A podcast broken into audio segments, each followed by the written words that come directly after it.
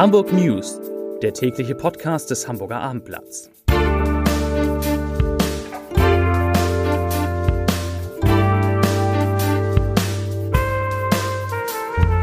Herzlich willkommen. Mein Name ist Lars Heider und heute geht es um die Frage, welche Menschen jetzt eigentlich noch mit einer Covid-19-Infektion in Hamburger Krankenhäusern landen.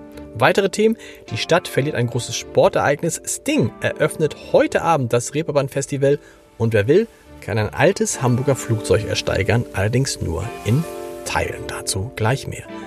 Zunächst aber wie immer die Top 3, die drei meistgelesenen Themen und Texte auf abendblatt.de. Auf Platz 3, ein Hamburger bringt die Fischköppe an die Ostsee. Auf Platz 2, Grüner Bunker Feldstraße, neuer Betreiber für Hotel gefunden. Und auf Platz 1, Razzia nach Beleidigung, Vorwürfe gegen Anna Gallina. Das waren die Top 3 auf abendblatt.de.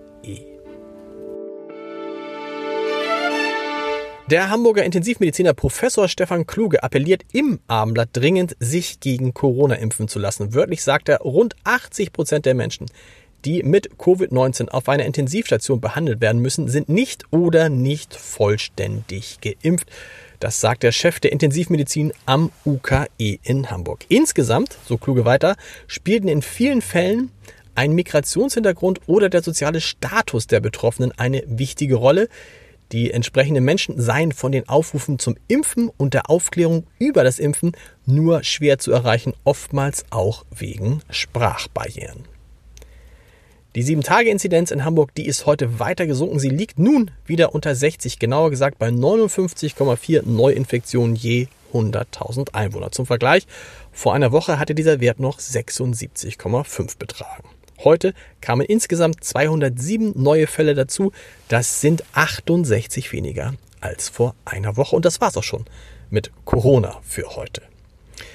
SPD und Grüne wollen den geplanten S-Bahn-Bau von Bahrenfeld über Lürup bis nach Ostdorf beschleunigen. Dafür soll geprüft werden, ob Planung und Bau der S32 West durch die Stadt oder durch ein anderes Unternehmen als die DB Netz AG realisiert werden können. So soll verhindert werden, dass andere Planungs- und Ausbauprojekte der Bahn die S-Bahn-Anbindung des Hamburger Westens verlangsamen.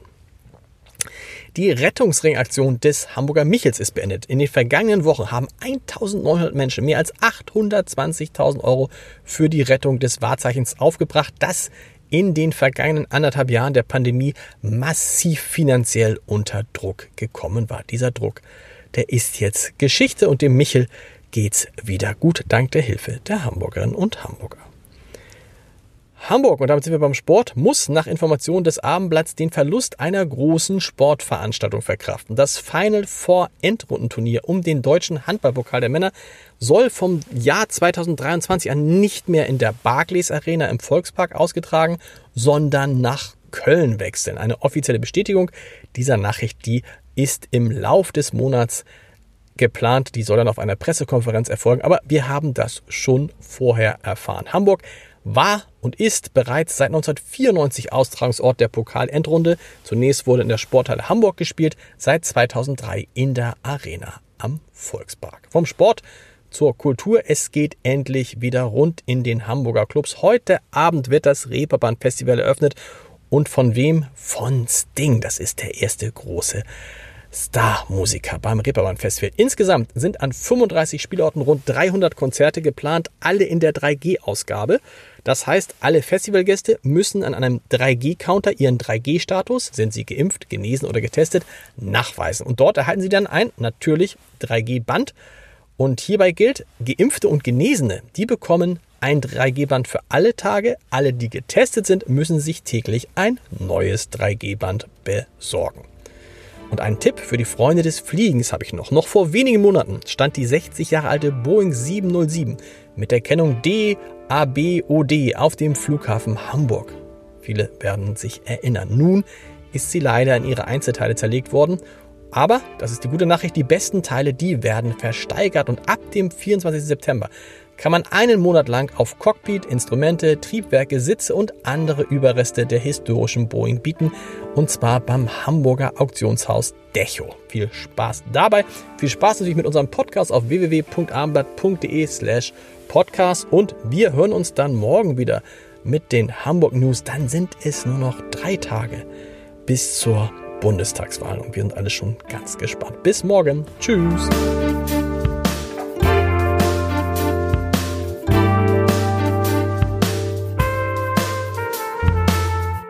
Weitere Podcasts vom Hamburger Abendblatt finden Sie auf abendblatt.de slash podcast.